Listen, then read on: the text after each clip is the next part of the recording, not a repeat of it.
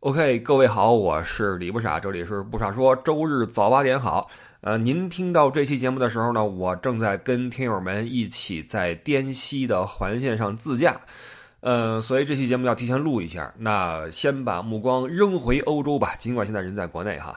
呃，上次去了西西里嘛，呃，说了说最后一天的一些奇遇啊，说了在希拉库萨怎么个玩的，然后呢，我们今儿继续来说一说在西西里头做了什么。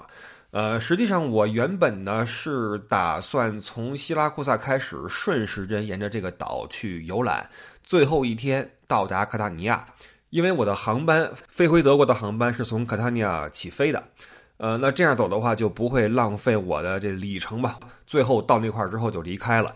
但是呢，我在行前做攻略的时候，发现我去西西里的时间正好赶上了该岛的一个盛大的节日，叫圣阿加塔节。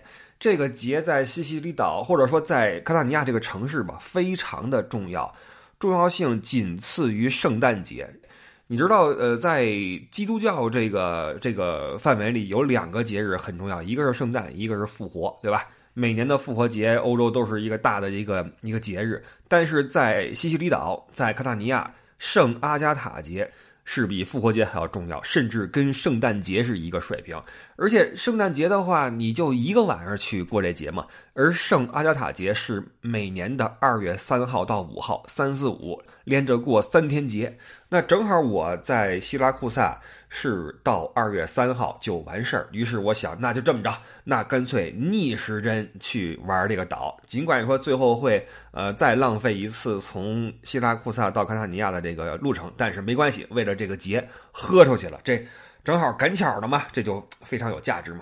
于是提了车往卡塔尼亚去进发。呃，提车的时候我注意啊，这个各位跟大家嘱咐一下。一定要仔细检查你车周身的情况。呃，如果说你买的保险不是全保的话，这次我买的就不是全保，因为我觉得欧洲开车也很熟了嘛，用不着去买这个去。呃，然后我就取车的时候去仔细的看了一下它有什么旧伤。如果有什么旧伤的话，你第一时间跟那个嗯租车行去上报，同时呢自己拍照啊，拍照留个凭证。你看我这次就这么做的，果不其然，在我结束了行程都。两个礼拜的时候来一个邮件说：“先生，我们在呃检查你的车的时候，发现有一处伤势，你是怎么如何如何？呃，你要赔这个数，然后加上税费，加上这个车停运的什么这个那个，呃，一共是这几百欧。那时候我那个就是你知道，你租车的时候会有一张纸，他会给你写上有什么什么旧伤。我又找这个纸，但因为已经回来很久了，都两周了，我就那纸我都给扔了，我都留了得有十几天，我觉得没信儿的话应该安全了，扔了。扔完之后，恨不得第二天就跟我说我这车有问题。还好照片还在，你知道现在手机拍照的话都会有一个拍照的这个经纬度嘛，对吧？包括时间、地点写的很清楚，我就给他发过去。我说你看这我取车时候我拍照了哈，你这个这么大一个剐蹭，当时我就如何如何。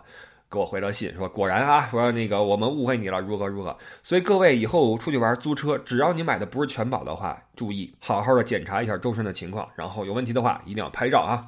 呃，取了车就开往了卡塔尼亚这个城市，路上就看到了卡塔尼亚身后的那个艾特纳火山，这也是西西里的一个景点了。这是欧洲，是欧洲还是世界呀？喷发次数最多的一个火山。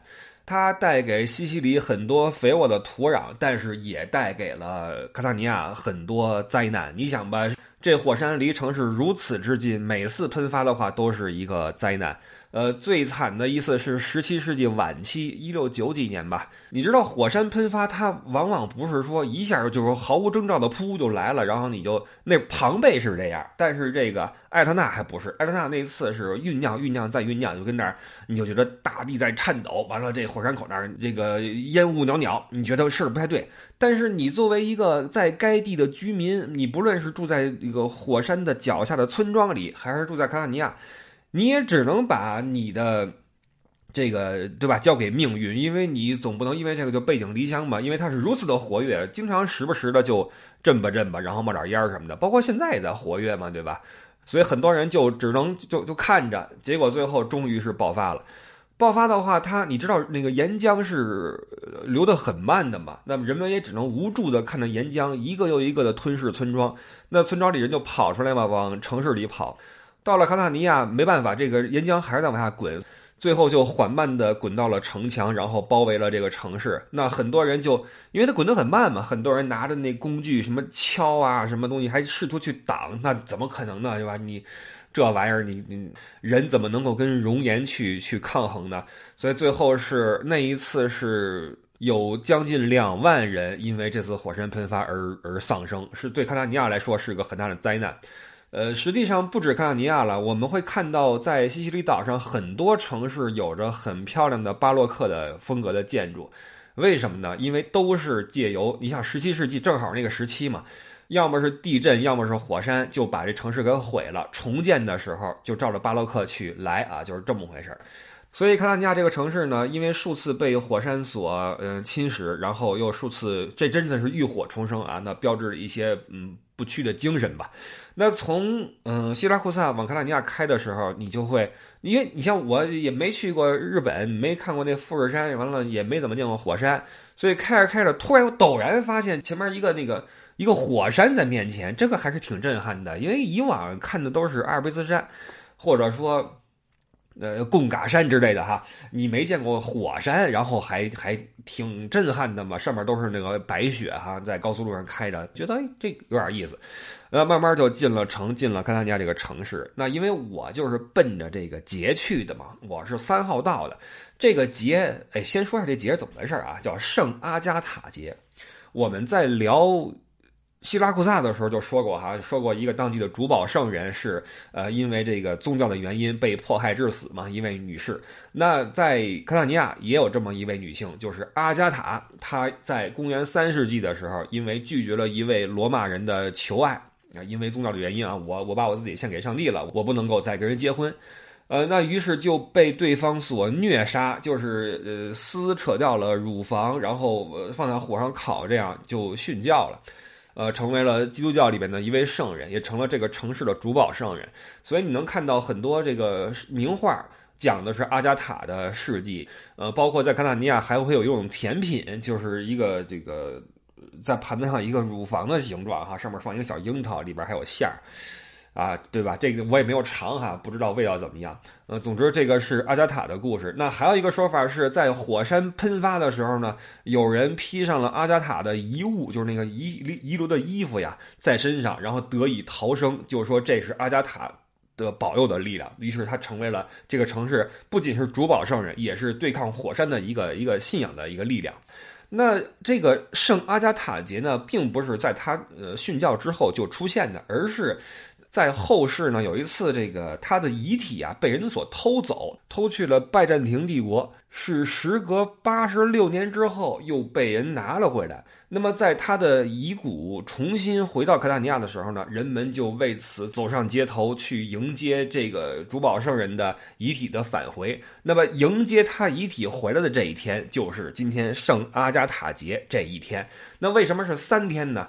呃，因为迎他回来的时候有一个大型的活动嘛，就在街上去游行也好，如何哈？那这个仪式一天搞不完。那先是一个迎接他回来，然后去游街，然后最后呢，再把他的遗体放回教堂。这是。分成三天来进行，所以每年的二月三四五要重新走一遍这个行程，这个这个这个仪式。那我呢，就是在二月三号的下午到了卡塔尼亚，然后就已经发现这路边这这形势不对了，车会非常堵，因为。你知道这种体量的节日哈，那肯定是要有封路的，所以这个路就这个停车场也很满。要找地儿停好车之后，我就先入住嘛，找了个民宿。呃，民宿的老板也是车开不进来，然后跟我说等着啊，这个拎着那个床单就来了，说我我这临时给你换被换那个床床床品。呃，一边换一边跟我聊嘛，说你哪儿来的呀？我如何如何哈？那哥们儿那个心宽体盘哈，长得哈就然后脸上大胡子。我说您是做什么职业的？他说我是唱歌剧的。帕瓦罗蒂知道吗？我是唱歌剧的。我我说啊，不是吧？然后他看我露出了这种很难以置信的表情吧，当场就给我亮嗓子，给我给我唱啊！哇，那个那声音一出，整个楼都在那震。我说行了行了，我信了我信了啊，是挺挺健谈的一个哥们儿。那哥们儿是呃生出生在希拉库萨北边的一个小城市。然后在卡塔尼亚在工作，这个民宿就是他自己的一个小房子啊，然后时不时往外租一下，就这样，我就租的他的那个小房子。呃，一阵寒暄过后，跟我介绍啊，这个锅你可以用，这火，我说你什么都不用啊，我就跟这儿待一晚上就走，我就看看热闹。他说你是不是冲这节来的？我说对呀，我说这节怎么个玩法？他说今天是晚上有一个烟火表演，你得去啊，然后广场上如何如何，明天白天早上起来会如何如何，后天是如何如何。我说大概齐，我知道了啊，然后再再见。我就放下包之后洗洗脸，就往城里走。到城里之后，我发现这这个节呀已经过完一起儿了。为什么呢？呃，满街呀，你能看到这个人呈现出一种呃嗨过之后的松散的感觉。人们在三三两两的在街上游走，然后手里边拿的什么冰激凌啊、爆米花，你一看就知道这事儿刚刚嗨完，完满地都是那什么可乐罐子、什么彩带哈，肯定是刚庆祝完什么事儿。我心想，完来迟了一步，然后我就在街上在那溜达，呃，然后因为是节日嘛，就出了好多那种临时的食品摊儿。我就去各个的摊儿上去尝尝这个，尝尝那个哈，这种呃各种糖啊、榛子呀什么，你知道他们那边一过节就喜欢烤一些坚果出来，呃，还有一些意大利本土的很有特色的那种，他们自己的所谓的肉夹馍啊，把那那一大块火腿切下一块来，然后加上什么奶酪、洋葱啊，往饼里一夹，味道非常好。我逛了半天，但是因为街上你一一看就已经这个嗨完了嘛，我就呃在主街上走了走。看了看一些景点了，啊，就他们那儿有一个标志性的建筑，是不是建筑？是一个一个纪念碑，是一大象驮着一个方尖碑。这个纪念碑跟罗马城里的那个贝尔尼尼设计的大象方尖碑很像，但是不是一个人的手笔哈，这是比贝尔尼尼那个要晚一些，是另外一个设计师的手笔。呃，大象通体呈一个黑色，是那个火山岩那个颜色，就是火山岩弄出来的。就是一个黑色大象驮一方尖碑，上面是一个圆形，有一些这个跟阿加塔相关的一些纪念的铭文，在大象边上那个呃侧面有一个装饰。呃，这个大象的来历呢，有一说说是以前本地有一个巫师，这大象是他的坐骑，有这么一说。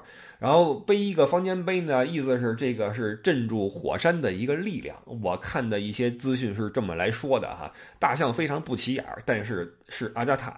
呃，不是，是这个卡塔尼亚的一个标志建筑。那它就大象的鼻子正对着圣阿加塔教堂，这个教堂就是以阿加塔的名字来命名的嘛。呃，晚上或者说在三呃二月五号这块会有大件事啊，就是这个节他会扛着阿加塔的那个一个上半身的一个像满街去走，去在街上去游行。那个像巨高巨大哈，然后满街都是人。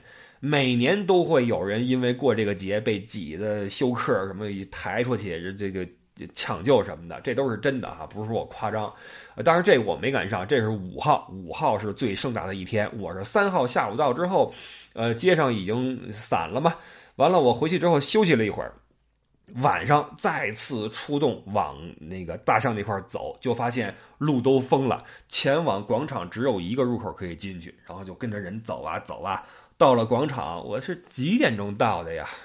我有点不记得了，就开始等待。我去的时候，广场已经满是人了，几乎是你身边已经没什么空了，就跟那戳着，跟那干等。然后那一下给我可等惨了。我记得我跟那站了一个半小时，依旧没有什么动静。到最后是一小时四十分钟了，然后终于来了一位哥们儿，抄起话筒跟那儿什么。博纳斯拉，什么卡塔尼亚，然后什么什么圣阿加塔，那我知道哈，这个卡塔尼亚晚上好啊，这个来过圣阿加塔节了，大约是这么一句。然后全程啊，我我只听懂这一句，后边就完全听不懂了，一个字都听不懂了。呃，就跟那不停的说，不停不停的说，也不知道他说的是什么。然后我看边上的人也纷纷掏出手机跟那划了划了划了，可能他说的东西没什么意思吧。说了得有个半小时，然后来了一个唱诗班在。在那广场上，还一个乐团，一边奏乐一边唱诗，唱半天，然后就一唱之后唱好久，然后我实在是不行了，站不住了，我就找了个人群中的缝，然后就从侧面就出去了。刚出去走了五十米，后边叮咣，这个音音响就就声音就起来了，声光电就齐鸣啊！我心想，完了，出来早了，因为你这时候你回回不去了，你就还要再绕回回那个入口再挤进去，那就几乎不可能了嘛，我就。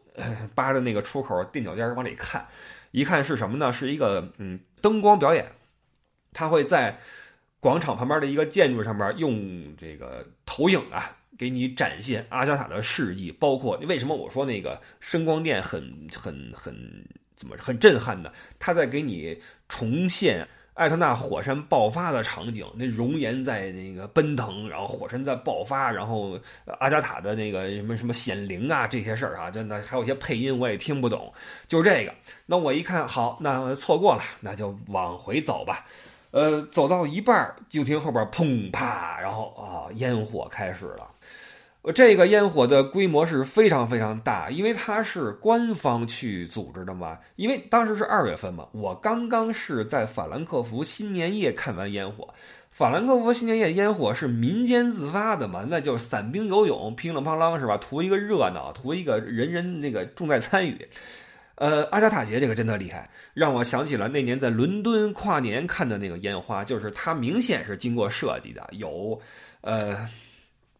序曲有渐进，有高潮，然后有这个间歇，有这个节奏的嘛？包括呃，从形状到颜色到这个怎么对吧？都是都是经过设计的，非常的炫目，非常的漂亮。然后当时我就觉得，哎，心情就是好啊！你不知道为什么心情非常好，人就是会为这些事儿而感动啊！不知道为什么，这就是烟烟火的力量吧？可能哈，美好的力量吧。我就在那看着，一边拿手机拍，但很可惜拍不出来效果。呃，最可惜的就是我走早了，因为咱也实在听不懂他在说什么，也无法预估他开始的时间。实际上，如果我再坚持个半小时，但是当时真的站的不行了，我站了都快俩小时之后就走了嘛，就实在不行了。去早了还是啊？去，但但是天已经全黑了，只能说他开始的太晚。那这南欧的任何事儿开始的都晚啊，下次还是要长教训。烟火在那儿在那儿爆啊，就非常的精彩。然后终于结束之后，我就回去酒店就去休息。然后，这第二天一早，哎呀，本来说好好睡会儿吧，然后没想到早上起来依旧有烟火啊！我又被这个叮咣叮咣的烟火所震醒。当时天应该擦亮吧，没有那么好的效果，但我想必这是这个节日的一个流程，就是第二天还是要继续庆祝。那我就该走了嘛，呃，洗洗脸，收拾好之后，拎着箱子出来，然后一看，这街上啊。呃，所有的行人都换上了统一的一个着装，就是身上穿一个白袍子，所有人身上都是一个白袍子，在街上溜达。那我相信这都是去护送阿加塔的那个像圣像去，呃，在街上游行的人群。那这个烟火之后，应该就是这个像出来之后在街上走，它应该是按各个街区串的嘛。所以我下去的时候，我这个街区应该也是刚串完，人们又是呈现出一种嗨过之后的。那种放松啊，街上溜达来溜达去，那我就我就取了车，就继续又开始呃顺时针去转这个岛了。为什么又回去了呢？因为其实我从希拉库萨到了卡塔尼亚之后，我是往北边走嘛，到了卡塔尼亚，我就继续逆时针转一圈回来不就完了吗？那我为什么又开始顺时针又经过希拉库萨往南边走呢？去什么诺托拉古萨什么的？为什么呢？因为咒在岛上，这个很巧的一个事儿，就是我虽然说在去西西里之前知道宙斯会带一些听友在意大利去自驾，但我无论如何想不到他会去西西里，因为这去那岛上嘛，对吧？我没想到他会去那个地方，所以我去的时候我也没跟他提，而且我的计划是去马耳他，呃，去马耳他前几天才决定去西西里，所以我我就跟谁都没提。他也没跟我提，我也没跟他提。然后通过听友们的这个消息哈，说哎呦这这巧了吗？然后我就跟他约说怎么跟哪儿见合适。他呢等于是从莫迪纳登陆的这个西西里岛，然后开始逆时针去转。那我为了这个圣阿加塔节，也是从希拉库萨开始逆时针的转。这就意味着什么呢？打个比方啊，北京人应该明白，就是如果说这西西里岛是个二环的话。他是在东直门登的路，我是在建国门登的路。完了，我们俩同时逆时针走。那他等我到了东直门的时候，他已经到了鼓楼了。就如果按照这个速率的话，按照游览的这个节奏的话，我们俩就就就就永远也碰不上。然后最后他就走人了，我也走人了，就很可惜嘛。那他带着客人也不好说再折腾这个行程，就说那你你你你你看你怎么配合一下？我说那行吧，那那就这么着，我我再重新的顺时针走。于是我们俩最后等于是，呃，相聚在了宣武门那个位置吧。我们俩在那儿碰头了。那就为了这个碰头，我就又又开始南下，经过希拉库萨去了，呃，诺托古地。诺托古地大家应该可能听说过，那块是西西里岛上的一块巴洛克建筑的精华所在。就那个谷地有很多城市哈，都是充斥着巴洛克式建筑。那刚才我说过了，因为地震啊给震坏之后，然后重建出来的一个一个这么一个效果。所以诺托、拉古萨和莫迪卡，我那一天是串了这三个地方，在谷地里边串了一个遍。呃，谷地谷地还真的是谷地，因为这这个除了诺托之外，另其实诺托也是，这都是山城，只不过诺托还没那么高，还好。就走上去之后。就是一个主街，两边就就三个字儿巴洛克啊，全是巴洛克，就是你很难找到这么集中的巴洛克式的建筑，给你用这种方式去呈现的地带啊。我我印象中，比如说在德国的维尔兹堡有点这个风格，但是像那么古朴的，然后集中的，而且你知道，意大利和西西里有一种自己独有的那种。味道，你知道吗？那种蓝天的颜色，那种阳光的那种那种颜色，这跟德国还不一样。所以在那个时候，我还是受了一些震撼。在诺托也好，莫迪卡也好，拉古萨也好，我是住在了拉古萨。莫迪卡是个山城，然后我就腿上去了嘛。那个山城，呃，里边的道路之狭窄啊，非常非常的窄，让我想起了哪儿呢？想起两个地方，一个是圣托里尼那个岛上。那个岛上有很多你需要步行去到的地方嘛，路也很狭窄，然后两边都是居民区，很安静，对吧？然后我还想起了另外一个不搭嘎的一个一个一个场所是什么呢？就是老北京的胡同，就那胡同也是这感觉，就是你走两步就是一家门口，然后门口可能晾一墩布杆子，放俩脸盆儿，停一自行车，就这样。这个莫迪卡也是如此。莫迪卡，你没走几步有一个人家，然后这个俩台阶儿，一铁门，看上去也是非常的怎么说呢？简朴啊。有几只猫在旁边睡觉，然后门口可能是一小摩托车什么的，也是非常有生活气息的这么一个地方。所以我还挺喜欢在莫迪卡呃走的感觉的。但是我知道去西西里的朋友可能不多人去莫迪卡，为什么呢？因为它跟拉古萨多少有些重合。拉古萨也是一个山城，也是巴洛克，所以很多人就会省掉莫迪卡就不去了。我觉得有点可惜啊，那块我还挺喜欢的。不过这个事儿也是各花入各眼。你像诺托，我就我对那么这个盛大的巴洛克反而没什么感觉，我反而会喜欢那种呃比较民俗的、比较接地气的这种这种玩意儿。所以我对莫迪卡的印象还挺好。莫迪卡有一个特产就是巧克力。嗯，巧克力大家一一提的话，就往往想到嗯瑞士的啊，或者比利时的这两个地方巧克力确实是好，尤其比利时巧克力确实是好吃。但是莫迪卡的巧克力呢，有自己的特点，就是它在嗯制作的时候呢，不讲究那种细腻的工艺，它不会有一个呃那个工序是让巧克力变得那么的呃细腻。莫迪卡的巧克力是往往是那种特别粗糙的样子，你拿手里边一看，就上面都疙疙瘩瘩的。一吃也是，就是里边都是那个小颗粒，一嚼嘎吱嘎吱的，是吧？但是味道还可以。我找了个地方，呃，要了个巧克力，要点三明治，要个饮料，哈，就，哎，来一杯，就还还挺爽。然后爬一爬那个山城，出一身汗。我，那天我真的是爬完诺托，爬莫迪卡，而且前天晚上还在那个卡塔尼亚站了两个小时，腿都快废了。然后在傍晚到达了拉古萨。拉古萨，嗯，也是名声在外，仅次于诺托吧。啊，这两个地方都值得一去，比莫迪卡是要是要繁华和盛大一些啊。我认为，呃，它是因为也是因为地震导致有一个新城一个老城。我到那块儿的话，因为已经晚了嘛，于是就开始找个餐馆，找了一个那种，嗯，因为它山城嘛，找了一个那种山体里边的，你可以说是岩洞餐厅吧，在一个大的山体里面。点了个猪排，味道还不错，呃，关键是挺有特色的。吃完之后回到了酒店就就睡下，这就是在三呃应该是二月四号那一天，呃，这个日期之所以记这么清楚，也是借由阿加塔节。那二月五号肯定是最盛大的那个那个庆典，我就没有赶上哈。说实话，就算我在的话，我也有点怵的慌。你再让我进去跟那人群中挤个几小时，没准这。今年这个被抬出去就是我了，所以这是那个节日啊，就所以以后各位如果说是二月初去的话，尽可能的去体验一把，起码那个烟火还是很好看的，而且这个它在世界上算是基督教第三大节日，在那个城市里，那是应该是跟圣诞节齐名的啊，每一个克达尼亚人都会非常用心的对待这个节日。呃，然后睡一觉之后，我就把。拉古萨走了走之后，就开车去了一个叫杰拉的小城，非常小的小城。我相信在西西里玩的朋友，没有人会在这儿住。但是呢，我之所以要在这儿落脚呢，是因为这块就是我跟周约的相会的地方哈。因为这正好是我们都玩完了当天的行程，这块是一个能够呃兼顾我们两个人节奏的一个地方啊，一个小城杰拉。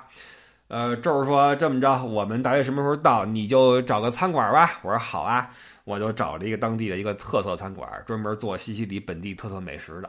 因为你知道，我一个人玩的话呀，很难点菜，真的。哎，就是你你们可能也知道了，就是我去哪儿都吃摊儿，这里边有一个苦衷，就是我去那些正经店儿的话，我点一个菜就基本上就就就就就够了，你我点两个就淤了。你知道吗？我只能是吃一些摊儿上的小吃，这是我一个人出去玩的一个苦衷。所以我到了西西里岛上，我也很难说这个找一个馆子东点一个西点一个什么，对吧？所以这次跟周碰面，我心想，正好你们人多，咱凑一块儿点他个五六个、七八个菜，我我我我也好过过嘴瘾。呃，都选好了，然后兴致勃勃。那天我到的比较早，起了大风，杰拉也没什么好看的。我在街上走一圈之后，就回酒店等着。到了晚上，周一行这个进入了杰拉啊，这个进村了啊，周进村了。然后给我来一电话说：“哎，这个餐馆怎么样了？”我说：“你放心啊，找了一个本地特色，绝对不会失望。”他说：“这么着，这么着，说我我这边的人呐，因为转了一圈之后呀，想吃点这个。”中餐，但是这本地也没中餐。这么着，你你找一个 Japanese 餐馆吧。原话啊，原话，你找一 Japanese。他那意思就是说，你找个这个日料餐厅，因为很多日料餐厅呢，搞不好就是一个咱们同胞开的，是吧？你做点寿司什么的，那进去要碗面什么的，岂不是很很很方便吗？这个我很理解啊，因为呃，我可以想象，就是大家到欧洲旅游。呃，尤其他们，你想从罗马一路开到西西里，这是也是一段很长的路程。那中间这种地方，你是不可能找到什么正宗的中餐馆的，那不可能。所以一路上我估计也就是吃的那些披萨就下来了，然后这几位这个他的听友就有点这个难受，所以想吃点热乎的，这我是非常理解的，所以我就明白这什么意思了。好，那就换了一个 Japanese 的啊，就换 换了一个日料餐厅，呃，是做什么的呢？是做那个寿司呀，什么呃刺身呐，什么面，什么都有啊，就就一个人是二十多欧元吧，二十五六欧元吧，差不多这个数。进去之后你就可以点。完了，我就提前去了嘛。我就是说，你你你你顶开门就进去，万一说这个呃比较火，咱没地儿就尴尬了。我就先过去了。然后七点半开门，我七点二十八分推门进去之后，里边五六个服务员看着我。我说开门了吗？他们说没有。他说你来早了，还有两分钟啊。我说好好好，那行吧，我再等会儿。然后我我就等到哎到了七点半，我推门，我说可以了吧？他们说行。你说你几位？我说我八位。只不过我先来了啊！我说我来定座来了。那事实证明，实际上那个也没什么人。我们都吃到了快结束的时候，餐馆才开始上人啊。这 这个那边人的节奏确实是特别晚，你知道吗？特别晚。然后我就确认好位子之后，就跟门口等。那等了差不多五六分钟，哎，周来了啊！周开着车，他们用了两辆车。停好之后啊，这儿这个下车之后，啪一甩这长发啊，跟我一点头啊，跟我点头示意。完了，我说：“哎，请进啊，请进！啊，位子已经安排好了。”呃，坐下之后，这开始开始点菜。然后我就跟这儿就这么着在西西里碰了一面，这个确实是非常的巧。呃，见面就聊嘛，聊了一些这个做旅游的一些事儿啊，包括这个西西里的哪儿怎么玩什么的，包括在饭桌上我也跟他提了一下我这次滇西北自驾的这个事儿啊，他还看了看路线什么的，就就聊了一下这些事儿。呃，主要这次见面呢，我会认为它具备一些现实意义，因为什么呢？因为当时呃是你想吧，疫情三年，呃，旅游业尤其是跨境旅游业，那真的是。怎么说呢？灭顶之灾吧，对吧？灭顶之灾。那这几年我是因为娃往返于德国跟中国，不断的隔离，然后如何？那这儿是跟国内躲避着核酸检测，然后带着人去自驾。那终于在二零二三年这个乍暖还寒的这么一个时节里边，你不论是从气候上来说，还是从呃旅游界的环境上来说，感觉希望都在眼前，眼瞅就要春暖花开，对吧？眼瞅着暖风就要来了。在这么一个时间点上，一个节点上，那我们两个作为旅游业的业内人士啊，而且比较巧的是，都在一个平台上去做自己的一个一个有声的节目，然后在西西里岛上，在没有打过招呼的情况下偶然的碰面，我会觉得是具备一些现实意义的，所以我还发了个朋友圈，然后我特地把我们俩这个合照呀弄成了黑白的，因为我觉得历史。具备历史意义的照片往往是黑白色的啊。然后我说这是一个史称杰拉会师啊，这是一个非常具备现实意义的一个照片。呃，我会认为，不论是我在科塔尼亚看到的烟火，还是跟咒的这一次碰面，都会让我在内心中呢，呃，对以后这个行业的希望呢会更多一些，会变得更乐观一些啊。这是我的一个一个比较个人的一个感受。那一顿饭过后啊，就吃的就不说了，吃的还不错啊。那我相信那个咒那边的几位呃大哥大姐啊吃的应该也可以啊，毕竟那个面条一吃哈一秃噜还是挺舒服的。咱中国人不就是想吃口热的嘛，对吧？完当天是是一顿海聊，然后我说不行了，咱咱撤吧。哎，带上包之后开始啊，这个走出了餐馆，然后咒说那个。呃，咱们要么北京见，要么成都见啊！然后啪一甩长发，然后又上了车啊，带着人就就走了。我就揣着兜，呃，走回了我的住处。这是在杰拉啊，在二零二三年的二月份，跟这儿在西西里岛的杰拉做了一个杰拉会师啊。希望我们的这次会师确实如我所希望的一样，有一些现实意义哈。那咒呢也正在组他自己的这个欧洲的旅游。那据我所知是有一个伴儿干，对吧？呃，咒呢是一个在旅游这个方面是非常乐于深钻的一个人，然后在艺术的这一方面也有很多自己的这个这个见解。所以如果说各位想，在欧洲走的深一点，走的小众一点的话，可以去跟咒去玩啊！大家关注“宙斯侃世界”，这是旅游业界的一位翘楚啊，一位翘楚。那下次就不知道跟咒在哪儿见了啊！实际上，我们这个这个行业的同行啊，经常是在景点是我们见面的地方。你比如说在新天鹅堡，或者说在法兰克福机场。呃，或者说在汉诺威的工业展，这些地方是，尤其是工业展，哇塞，那导游全人全到，扎一堆儿开始聊啊，这今年如何，去年如何，这这这个团如何，就开始各种的交流。我们跟同行的见面都是在路上，都是在景点，这个是我们这个行业的一个特点。所以跟这儿的下次见面。不知道是在北京还是在成都，还是在欧洲的某一个城市的某一个角落，不知道啊。但是希望我们彼此以及这个行业都能够健康的去走下去，好吧？好吧，今儿先说到这块儿吧。从克塔尼亚的圣阿加塔节说到了杰拉会师，好吧？呃，这两个盛世啊，两个两个盛世。呃，那么西西里还剩下，我想想啊，之后是又去了阿格里真托，后来去了巴拉莫，然后去了切法卢，对。那下一集吧，呃，下一集有关西西里的节目就说说这三个地方，然后让我们西西里的这个游记呢，呃，形成一个闭环啊，咱怎么着得把这个，呃，这是。顺时针，把这顺时针给它转到头，好吗？转到在西西里的最后一天。好，谢谢各位收听，我是李不傻。呃，关注我的朋友圈吧，我的朋友圈应该会在这期间勤发一些照片，毕竟人在自驾啊。我的微信是不傻微信一，不傻微信的全拼阿拉伯数字一。而如果你想进我们的听友群，或者说关注我们乐游的这个路线呀，包括什么各种情况的话啊，加艾迪的微信，艾迪的微信是乐游艾迪，L E Y O U E D D I E，艾迪爱一切。好，感谢各位，我们下周再见，拜拜。